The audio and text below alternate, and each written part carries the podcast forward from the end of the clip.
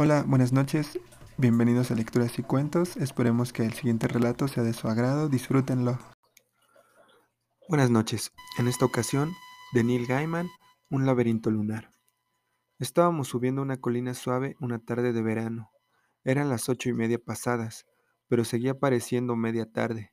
El cielo era azul, el sol se ponía por el horizonte y salpicaba las nubes de tonos dorados, salmón y gris violáceo. ¿Y cómo acabó? le pregunté a mi guía. Nunca acaba, contestó. Pero me has dicho que ya no está, le dije, el laberinto. Yo había encontrado una mención del laberinto lunar en Internet, en una pequeña nota a pie de página de una web que hablaba de todos los lugares interesantes y dignos de visitar en cualquier sitio del mundo en que te encontraras. Atracciones locales poco corrientes. Cuanto más sorteras y artificiales, mejor. No sé por qué me atraen. Estructuras gigantes hechas con coches y autobuses escolares de color amarillo. Maquetas de bloques de queso inmensas confeccionadas con poliestireno. Dinosaurios poco convincentes elaborados con hormigón arenoso, desconchado y todas esas cosas. Las necesito y son un pretexto para dejar de conducir, esté donde esté y hablar de verdad con la gente. Hay quien me ha invitado a entrar en su casa y en su vida, porque he apreciado de corazón los zoológicos que habían construido con piezas de motor, las casas que habían erigido con latas y bloques de piedra para forrarlas después con papel de aluminio, los desfiles históricos representados con maniquíes a los que ya se les empezaba a desconchar la pintura de la cara, y esas personas, los responsables de esas atracciones de carretera, me aceptaban tal como soy. Lo quemamos, me explicó el guía. Era viejo y caminaba ayudándose de un bastón. Me lo había encontrado sentado en un banco frente a la ferretería del pueblo, y había accedido a enseñarme el sitio donde, en su día, construyeron el laberinto lunar. Cruzábamos el campo con tranquilidad. Así terminó el laberinto lunar. Fue fácil. Los setos de romero prendieron enseguida, crepitaban y llameaban. El humo era muy denso, y cuando descendió por la colina, a todos nos pareció que olía a cordero asado. ¿Por qué lo llamaron laberinto lunar? le pregunté. ¿Fue solo por la aliteración? El hombre reflexionó un instante. No sabría decirte, caviló. No fue por nada en concreto. Lo llamábamos laberinto, pero supongo que solo es un recorrido. ¿Solo un recorrido? repetí. Había tradiciones, dijo. Empezábamos a recorrerlo el día después de la luna llena. Había que partir de la entrada, llegar hasta el centro y luego dar media vuelta y salir. Como ya te he dicho, solo empezábamos a entrar el día que la luna menguaba. Seguía habiendo luz suficiente para recorrerlo. Caminábamos por él cualquier noche, siempre que hubiera suficiente luz. Veníamos aquí, paseábamos, casi siempre en parejas, lo recorríamos hasta que la luna desaparecía. ¿Nadie entraba cuando estaba oscuro?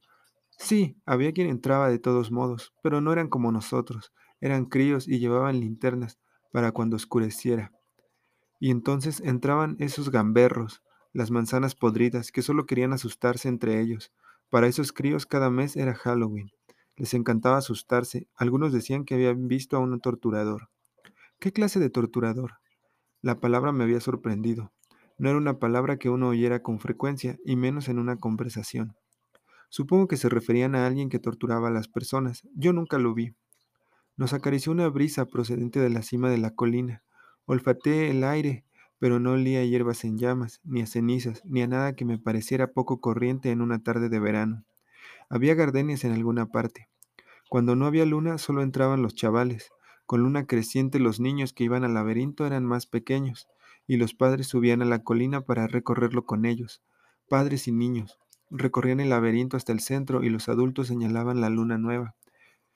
Comentaban que parecía una sonrisa suspendida en el cielo, una enorme sonrisa amarilla, y los pequeños Rómulo y Remo, o como se llamaran los niños, sonreían y se reían y alargaban la mano como si quisieran arrancar la luna del cielo y colocársela en sus caras diminutas. Después, a medida que la luna crecía, iban llegando las parejas. Subían parejas jóvenes en pleno cortejo y otras mayores, hombres y mujeres que se sentían cómodos en mutua compañía, parejas que ya hacía tiempo que habían olvidado sus días de cortejo. Se apoyó con fuerza en el bastón. Bueno, no lo habían olvidado, dijo. Eso nunca se olvida. Tiene que seguir en algún rincón de tu interior, incluso aunque el cerebro lo haya olvidado. Tal vez los dientes sigan recordándolo, o los dedos. ¿Llevaban linternas? Algunas noches sí, otras no. Las noches más populares siempre eran las despejadas, cuando se podía recorrer el laberinto sin más, y tarde o temprano acababa haciéndolo todo el mundo, a medida que la luna iba menguando, día tras día, aunque debería decir noche tras noche. Eran buenos tiempos. Aparcaban los coches allí abajo, justo donde tú has dejado el tuyo, en la entrada de la propiedad, y subían la colina a pie. Siempre subían andando, e, excepto los que iban en silla de ruedas, o los niños que iban en brazos de sus padres. Cuando llegaban a la cima de la colina, algunos paraban a besuquearse. También recorrían el laberinto.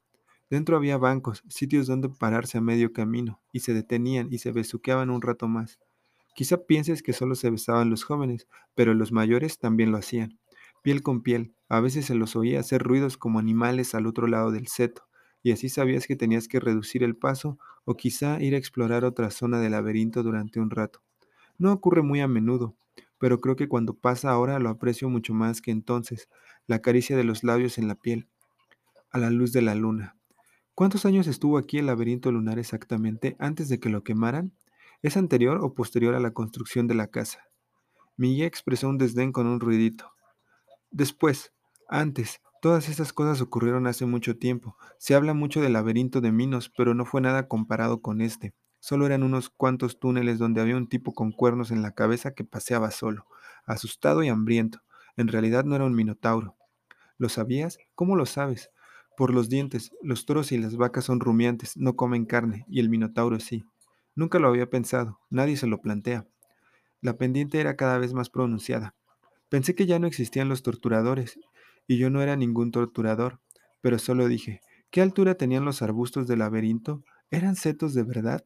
Claro que sí, y eran, eran tan altos como era necesario. No sé cuánto crece el romero en esta zona, y no lo sabía, estaba lejos de mi casa. Nuestros inviernos son suaves, aquí el romero crece sin problema. ¿Y por qué razón decidieron quemarlo? El hombre hizo una pausa. Lo entenderás cuando veas en qué situación quedaron las cosas allí arriba. ¿En qué situación quedaron? En lo alto de la colina. La colina era cada vez más empinada, el invierno anterior yo me había lesionado la rodilla izquierda al caer sobre el hielo, así que ya no podía correr deprisa, y las colinas y los escalones me resultaban extremadamente agotadores. A cada paso, la rodilla me recordaba con saña su existencia mediante una punzada. Muchas personas, al enterarse de que la atracción local que pretendían visitar se había quemado unos cuantos años antes, se habrían limitado a volver a sus coches y conducir hasta su destino, pero yo no me rindo tan fácilmente. Las mejores cosas que he visto son sitios abandonados. Un parque de atracciones cerrado en el que conseguí colarme sobornando al vigilante invitándolo a una copa. Un granero abandonado donde, según me contó el granjero, había vivido media docena de Bigfoots el verano anterior. Me aseguró que aullaban por las noches y que apestaban, pero ya hacía casi un año que se habían marchado. Todo el granero seguía oliendo animal, pero podrían haber sido coyotes. Cuando la luna menguaba, recorrían el laberinto lunar con amor, dijo el guía. Cuando era creciente lo cruzaban con deseo, no con amor. ¿Necesitas que te explique la diferencia? Las ovejas y las cabras. Creo que no. A veces también venían enfermos, llegaban hasta aquí personas lesionadas o minusválidas, y algunas de ellas necesitaban de que alguien empujara sus sillas de ruedas por el laberinto, o que los llevaran en brazos. Pero incluso ellos debían elegir el camino, no las personas que los llevaban o empujaban sus sillas. Solo ellos podían decidir el itinerario. Cuando yo era niño, la gente los llamaba tullidos. Me alegro de que ya no los llamemos así. También venían personas con mal de amores, los que estaban solos. A veces traían también a lunáticos. Como recibían su nombre de la luna, parecía justo que la luna pudiera ayudarlos a cambiar las cosas. Estábamos acercándonos a la cima de la colina. Anochecía. El cielo ya era de color vino, y la luz del sol poniente se reflejaba en las nubes del oeste, aunque desde donde estábamos nosotros ya no se veía, porque había desaparecido por el horizonte. Ya verás cuando lleguemos a la cima, la cumbre de la colina es completamente plana. Yo quería participar en la conversación de alguna forma, así que dije, hace 500 años el lord del lugar del que yo provengo fue a visitar al rey. El rey presumió de su mesa enorme, sus velas, su precioso techo pintado. Y, mientras le enseñaba todas esas cosas, el lord, en lugar de alabarlas, se limitaba a decir, yo tengo uno más lujoso, más grande y mejor. El rey quiso desafiarlo y le dijo que el mes siguiente iría a comer a esa mesa suya que era más grande y más lujosa que la de un rey, que estaba iluminada por velas que se sostenían de un candelabro más grande y más lujoso que los de un rey, dispuestas bajo un techo pintado más grande y mejor que el de un rey. El guía dijo, Extendió un mantel en la llanura de la colina, dispuso veinte hombres valientes cada uno con una vela y cenaron bajo las estrellas creadas por Dios. Por aquí también cuentan una historia parecida. Exacto, admití, un tanto molesto porque le hubiera dado tan poca importancia a mi anécdota. Y el rey admitió que el lord tenía razón. ¿Y el jefe no lo metió en la cárcel para torturarlo? preguntó el guía. Eso es lo que ocurrió en la versión de la historia que se cuenta por aquí. Dicen que el hombre jamás llegó a comerse el postre, un cordón blue que le había preparado su cocinera. Lo encontraron al día siguiente con las manos amputadas, la lengua cortada y metida en el bolsillo del pecho y un agujero de bala en la frente. Aquí, en esa casa de ahí. Por Dios, no, dejaron el cuerpo en su discoteca, en la ciudad. Me sorprendió lo rápido que pasaba el crepúsculo. Todavía se veía un brillo hacia el oeste, pero la noche se había adueñado del resto del cielo, que había adquirido un majestuoso color de ciruela morada. Los días anteriores a la luna llena en el laberinto, dijo, se reservaban para los enfermos y los necesitados. Mi hermana padeció una enfermedad, de esas que tienen las mujeres. Le dijeron que si no le extirpaban el útero acabaría mal y que, incluso si lo hacían, podría morir igualmente. Se le había hinchado tanto el estómago que parecía que estuviera embarazada, en lugar de tener un tumor, aunque ya debía de contar casi 50 años. Subió aquí cuando faltaba un día para la luna llena y entró en el laberinto, lo recorrió hasta el centro, a la luz de la luna, y luego salió sin dar un paso en falso y sin cometer errores. ¿Y qué le pasó? Vivió, dijo muy cortante. Llegamos a la cima, pero no distinguía lo que estaba mirando. Estaba demasiado oscuro. Le sacaron lo que llevaba adentro. También vivió, durante un tiempo. Guardó silencio, luego me dio una palmadita en el brazo. Mira allí. Me volví y miré. El tamaño de la luna me sorprendió.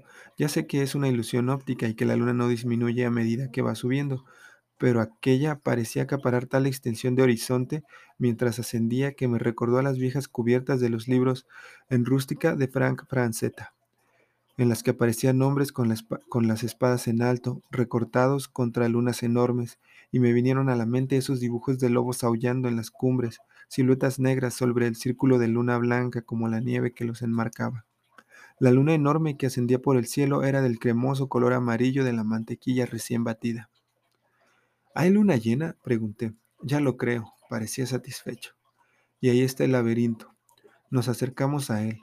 Yo había esperado ver cenizas en el suelo, o nada, y sin embargo, a la luz de aquella luna de mantequilla vi un laberinto, complejo y elegante, confeccionado a base de círculos y espirales en el interior de un cuadrado gigantesco, no podía calcular bien las distancias con aquella luz, pero pensé que, cada lado del cuadrado debía de medir 60 metros o más.